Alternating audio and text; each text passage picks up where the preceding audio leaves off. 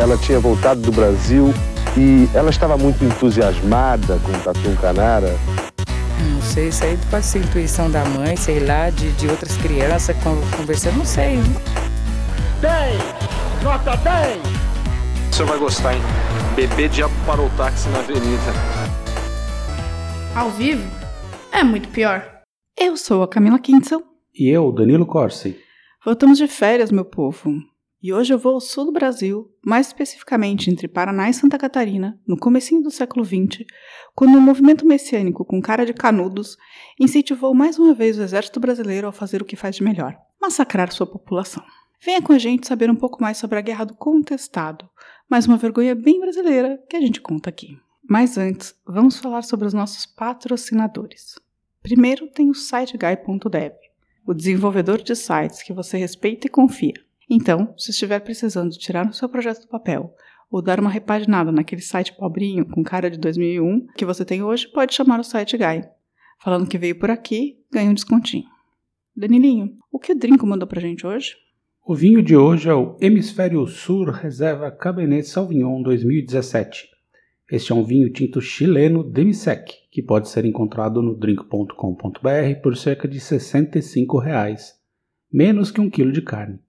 Comprando este ou qualquer vinho a partir do link do Drinco, você ajuda esse podcast a continuar contando histórias do Brasil e de massacres militares. Brinde história? Tchim, tchim. Tchim, tchim.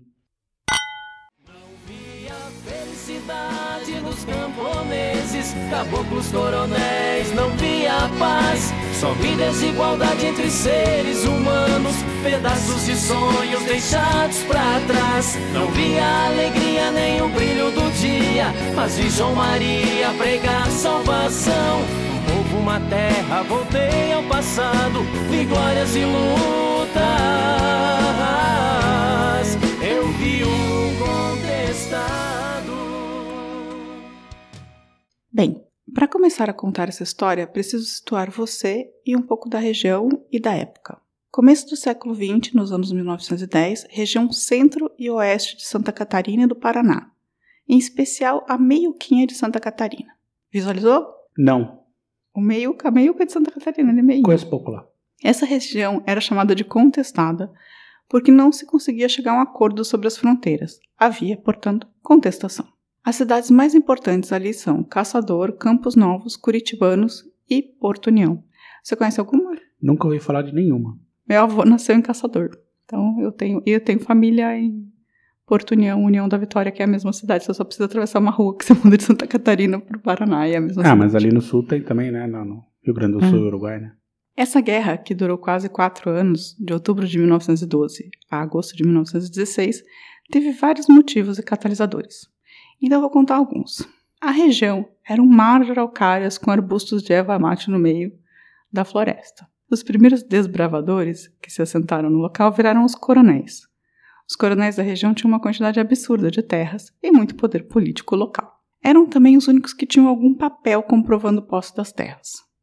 Aí temos os poceiros e pequenos fazendeiros, que trabalhavam ou para os coronéis ou tinham sua pequena fazendinha mas sem, sempre com autorização né, do coronel, mas sem comprovação de posse.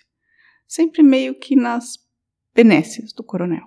Durante o Império, o governo federal não olhou muito para essa região, mas com a proclamação da República em 1889, incentivou-se a imigração e o branqueamento da população.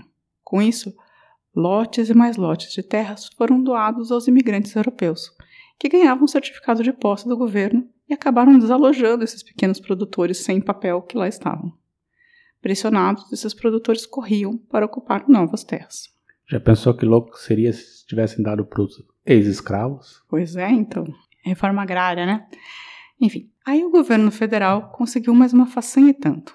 Para a construção da estrada de ferro que, liga, que ligaria São Paulo a Porto Alegre, ele doou para a Brazil Railway, Railway Company de Percival Facurrar 15 quilômetros de cada lado da estrada que deveriam ser liberados imediatamente.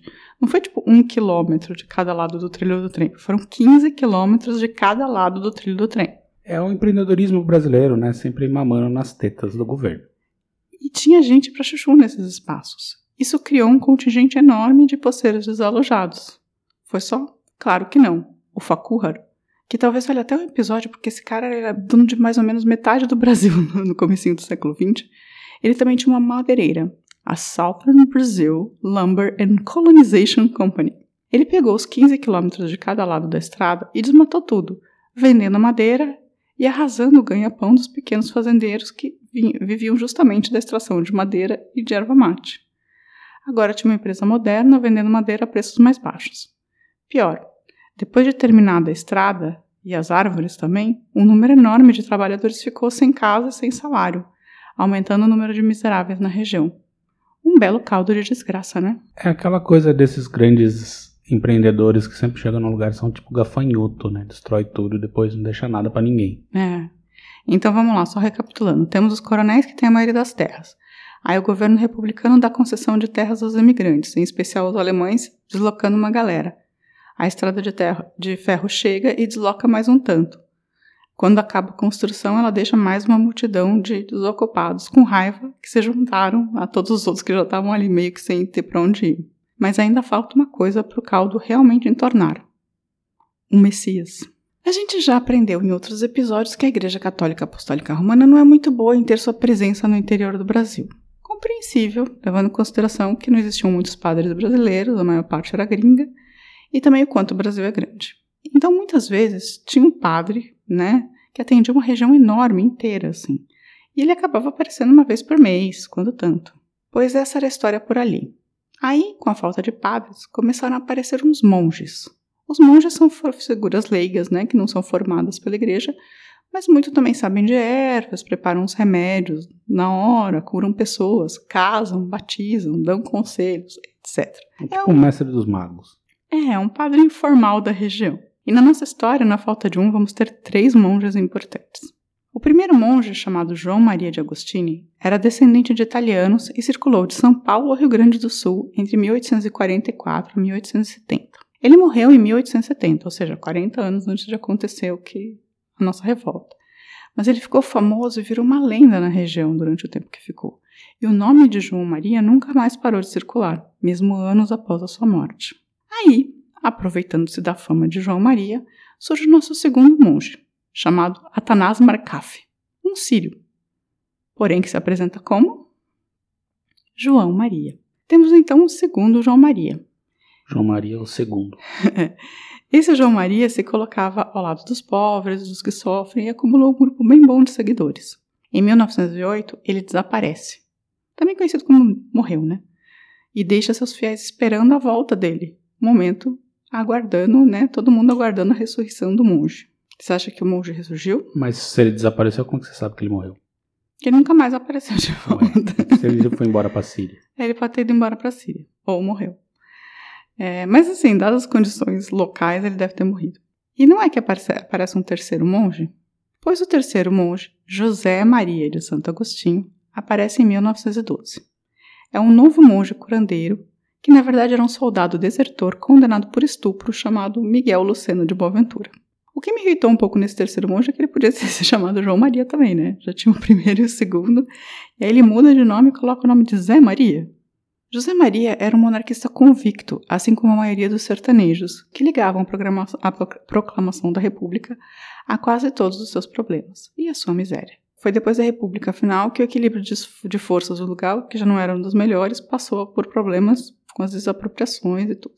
Eu tenho a sensação, Danilo, que desde sempre o problema é a reforma agrária e legalização de posse de terra, não é? Ah, pois é, mas assim, tiraram os caras, não tinha mais nada, é óbvio que vai dar merda. Sim. Pois é, mas esse monge não era um leigo qualquer. Ele sabia ler e escrever, anotava receitas em um caderninho, criou um tipo de farmácia popular para a população e também sabia encontrar água e cavar poços, o que os sertanejos achavam, chamavam de as águas do monge ou águas santas. Ele arranjou um, banco, uh, um bando de seguidores, pois efetivamente estava tentando ajudar esse povo miserável. Lembra que tinha aquele bando de desalojados? Pois. Sim. Muitos se uniram a José Maria e formaram uma comunidade. E esse nosso amigo monge resolveu criar uma estrutura social baseada em um livro, que ao que parece era o best-seller no Brasil naquele momento. A história de Carlos Magno e dos Doze Pares de França. Sim, Sério, ele usou a história de Carlos Magno, romanceada, como inspiração para sua comunidade. Tá maluco? Vai piorar. Acho bom, achei interessante. Basicamente, ele se armou, criou uma guarda de elite com 24 caras, que chamava de os Doze Pares de França. E aí começaram a formar pequenos povoados ocupando a terra. Cada povoado era dedicado a um santo e fazia parte da monarquia celestial, monarquia celeste. José Maria também coroou o novo imperador do Brasil, mas não conseguiu, não consegui achar o nome do sujeito que, que foi coroado. Eles tinham até uma bandeira da monarquia celestial, que era branca com uma cruz verde. Tempo passa e esse monge foi convidado por um coronel a participar da festa de Bom Jesus, em Taquaruçu. Foi para lá e ficou semanas curando os pobres e tal. Ele tinha uns 300 seguidores com ele. Um coronel da região, que era concorrente desse coronel que tinha convidado o monge, escreveu então para a capital do estado, falando que rebeldes haviam declarado a monarquia em Santa Catarina. Basicamente era um coronel concorrente querendo causar, né? Ah, ele ia aproveitar a oportunidade para eliminar a concorrência. Isso. Aí o exército mandou tropas, mas o monge já tinha picado a mula da cidade para a cidade de Irani, porque ele ouviu, né, que estava chegando o exército e eles picaram a mula para Irani. E aí chegamos ao contestado propriamente dito, que vai dar nome a toda a treta. Irani fica no Paraná. Quando o povo viu José Maria e seu secto chegando, considerou uma invasão e mandou, tropas, mandou tropas para enviá-los de volta para Santa Catarina. No dia 22 de outubro de 1912, o regimento do Paraná atacou os caras, causando 11 mortes entre os contestadores, incluindo o monge José Maria, e a morte de 10 soldados, incluindo João Galberto, que é o nome de uma rua famosa em Curitiba, e como eu sou bem curitibana, eu puxei o, o saco. Soldado que morreu no contestado João Galberto, viu, gente? Anticlímax, né? É, já mataram o líder, né? É, então o monge já morreu na primeira batalha.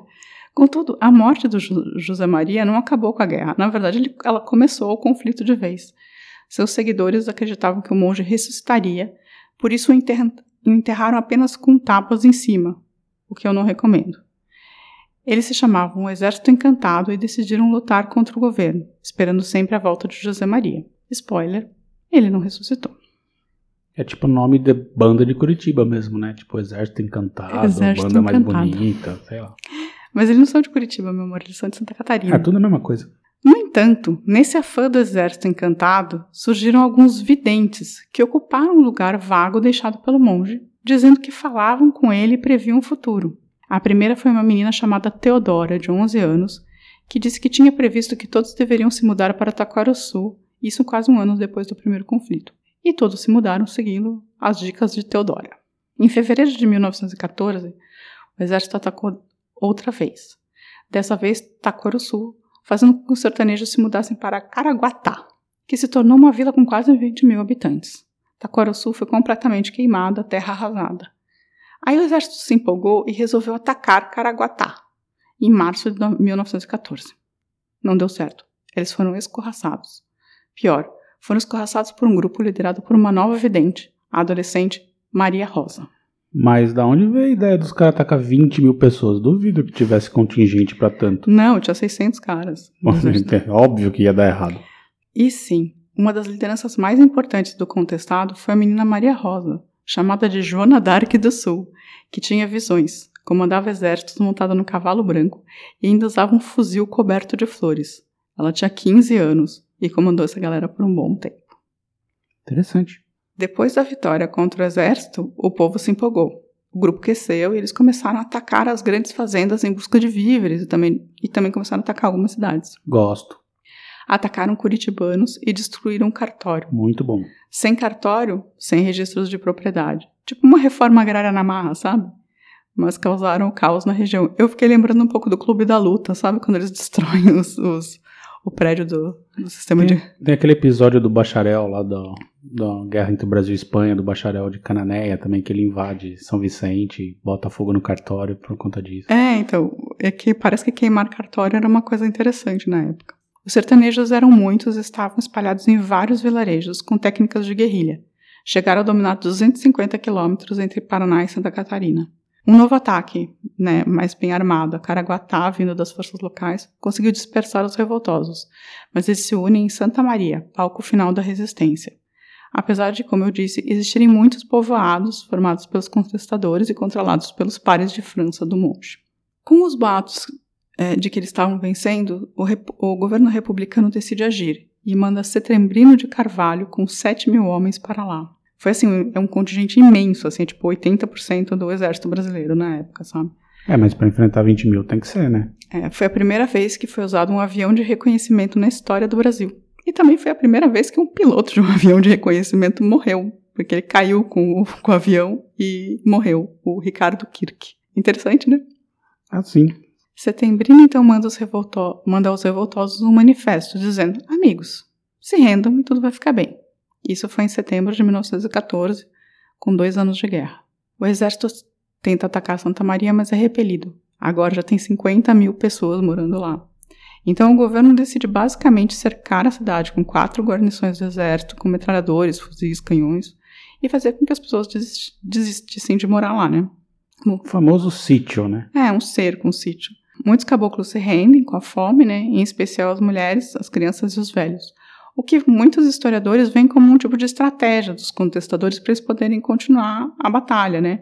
Pois eles liberaram a cidade de todas as pessoas mais frágeis e que estavam precisando de mais alimentos e né, precisavam de menos alimentos para conseguir aguentar a, o exército. Nesse momento de crise, uma figura cresce no comando, Deodato Manuel Ramos, conhecido como Adeodato, que virá a ser o último líder entre os sertanejos.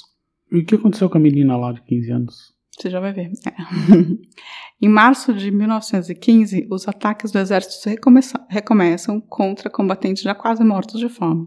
E um desses, Maria Rosa, morre.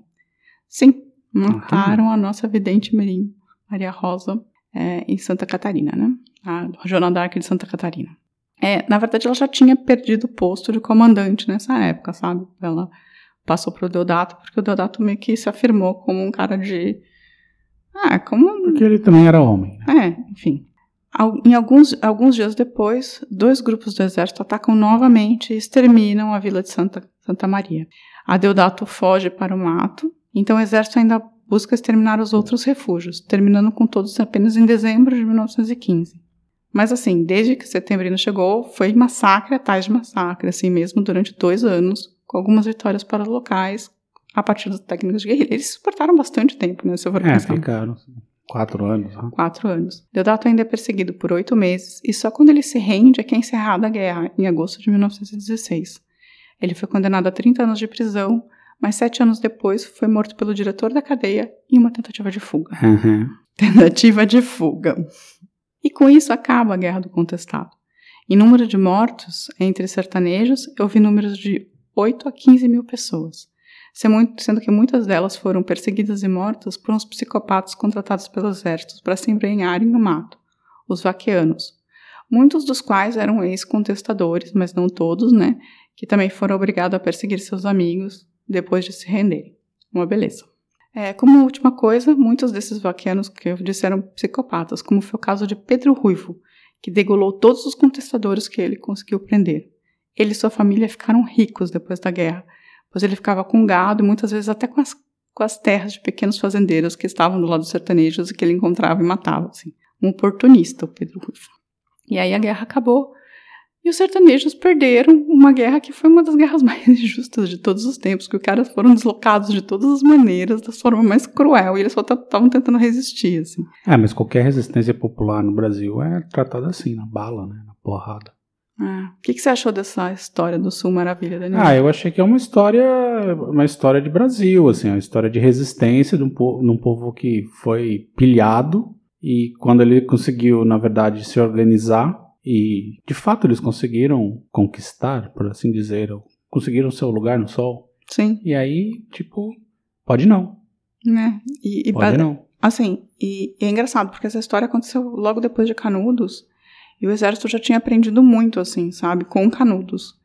E ainda assim, os caras demoraram quatro anos para conseguir é, porque, suprimir assim, a revolta. O número de, de contestados era infinitamente superior. Acredito que o exército tinha mais armas, mais condições, e eles cercaram o lugar, ficava mais complicado mesmo de ter é, alimentação, essas coisas, assim, mas 1900 e pouco ali era, ah, estava rolando a Primeira Guerra, assim, então Sim. não é que tinha não é que eles podiam sobrevoar com o avião e bombardear e resolver tudo, entendeu? É. Uma coisa muito engraçada que eu vou falar que é, é, pessoal sobre isso é que eu fiquei pensando se a minha família não estava no meio, não no meio da guerra, mas foi pega no meio dessa história. Porque meu avô, como eu disse, filho de alemão, ele nasceu em 1912 em Caçador, que era bem no meio da história, sabe? A e a família do meu do meu bisavô, né, e a, a, as filhas do primeiro casamento da minha bisavó. E eles moravam nessa região, entre Caçador e Porto União, União da Vitória.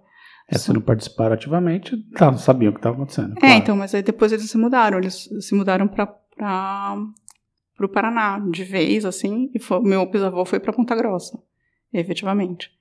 Então eu fico me pensando se meu bisavô não resolveu se mudar justamente por conta da treta que estava rolando de um lado pro outro, né? Possível. É, então.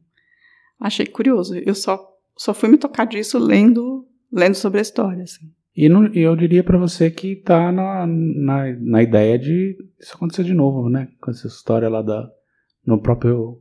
Acho que é Santa Catarina, lá, da terra indígena e tal. Tá no julgamento. É, sim, então. Então, então, estão discutindo terras de novo, né? Talvez desalojem os indígenas. Mas E os indígenas bala. sempre perderam, né? Esses perderam absolutamente sempre, assim. Os caboclos sertanejos também perderam sempre. Esses caras, tipo. Sempre perdem, né? Pra, Ah, eu pra vou te- força do Estado. Eu achei assim: eu vou te dar 15 quilômetros para cada lado da linha férrea. É uma quantidade de espaço. Ah, mas assim, isso era o típico, típico do Brasil. Você lembra lá no- quando a gente falou também do Fordlândia lá que. Tipo, ah, vou te dar um pouco de terra. O cara deu, tipo, três Colômbias pro, pro cara. Ah, tô aí. Então, é tipo que. Ah, fiquei 15 quilômetros para cada lado da estrada de São Paulo até Porto Alegre. Assim, tipo, é muito. E esse Fakura, ele é o cara que era o criador da Light. Assim, esse cara, tipo. Tinha todas as empresas no começo do século. Ele era, tipo, foi, acho que, o primeiro bilionário do Brasil. É, e tava bem, bem escorado com o poder, né? tava muito. E aí, pausa e recadinhos? Pausa e recadinhos. Queimaram a minha cidade inteira. Caçava ciúmes em noites sem lua. Travavam intensas batalhas terríveis. Sem ter um motivo real pra lutar. Se Maria Rosa e José Maria pudessem ser livres e não derrotados, então essa guerra teria outro nome. Mas sempre vai ser Guerra do Contestado. Atenção para os recadinhos. Primeiro, primeiro, Danilo, se alguém quiser entrar em contato com a gente e falar que é um contestador, como faz? Manda um e-mail para contato@muitopior.com.br ou vai lá no nosso site muitopior.com.br. Pode deixar um comentário no, no- no post do, do episódio ou visite nossas redes sociais, que são basicamente o Facebook, o Instagram e o Twitter.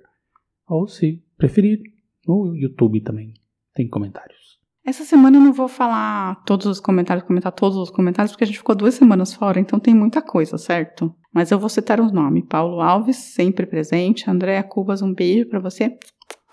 E o Matheus Oliveira Pinheiro, que adorou o episódio, ele tinha comentado já no outro do, da piada do contínuo, que ele tinha gostado. E a gente não comentou o nome dele, então eu prometi É que verdade, eu até coloquei por conta disso. é, nesse eu vou comentar. Matheus Oliveira, Oliveira Pinheiro, um beijo pra você.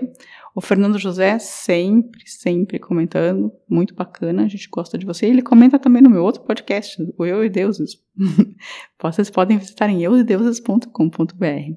A Edi, Elidiane de Carvalho comentou a críptica palavra Ana no episódio Luz do, do, dos Gimli. O que, que você acha desse comentário?